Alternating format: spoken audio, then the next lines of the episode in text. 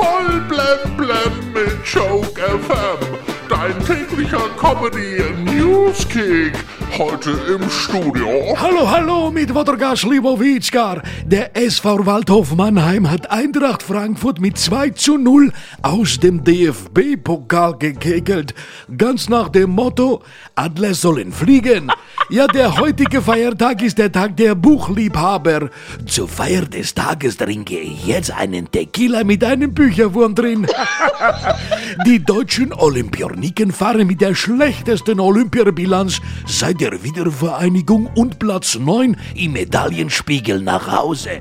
Sogar die Niederländer haben eine bessere Bilanz als wir. Ja, und da sind ihre Eisschnellläufer noch gar nicht mal mit drin. Harald Glöckler glaubt, dass er nächstes Jahr bei Ich bin ein Star, holt mich hier raus in jede Prüfung geschickt wird. Ja, da muss ich mal mit vollem Mitgefühl sagen, die armen Kakerlaken, die armen Ratten und die armen Krokodile. Haben Sie auch bittere Tränen gesehen von Lionel Messi bei der Abschiedspressekonferenz von Barcelona? Und es war keiner da, der ihm zum Tränenabwischen mal einen 100-Euro-Schein gereicht hätte. Ich bin als Fan vielleicht nicht ganz objektiv, aber ich finde, Messi weint sogar besser als Ronaldo. Der Schauspieler Fritz Weber verrät in seiner heute veröffentlichten Autobiografie, dass er vor 52 Jahren mal eine Affäre mit seiner Kollegin Iris Berben hatte.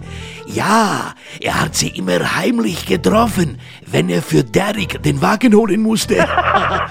Der Fußballer Mats Hummels und die Moderatorin Kathy Hummels wollen sich scheiden lassen. Naja, sie war ja eh mehr mit Instagram verheiratet als mit Mats. Ja, er darf ihr aber weiterhin auf Instagram folgen. Mats Hummels soll angeblich schon eine neue haben.